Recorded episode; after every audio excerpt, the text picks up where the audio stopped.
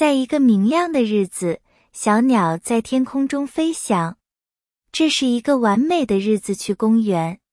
小李和他的妈妈走到公园，他们看到许多动物在树上跳来跳去。小李看到了一只松鼠，他很兴奋。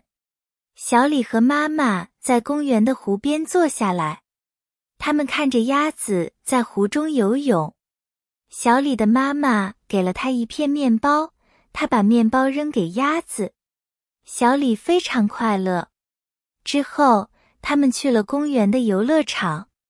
小李玩了滑梯和秋千，他觉得非常有趣。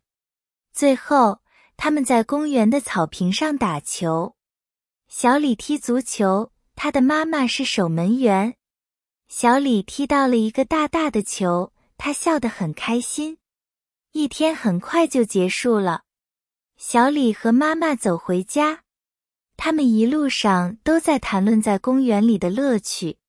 小李喜欢在公园的日子，他期待着下一次去公园的日子。